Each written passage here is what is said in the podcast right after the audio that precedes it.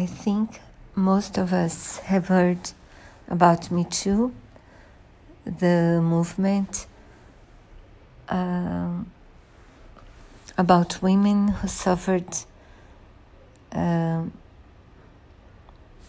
who suffered harassing or aggression, sexual aggression, or rape,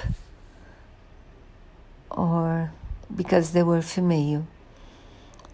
And uh, this book is about the article of the New York Times who told about the aggressions and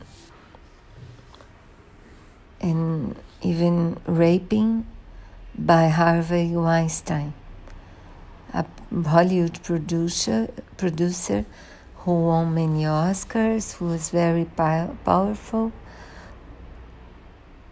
and the writers are the ones that wrote the article of the New York Times that started, um, that showed how dangerous he was.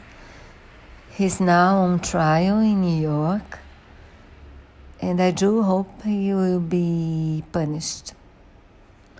It's an, an interesting book if you want to know more about what happened and why Me Too started.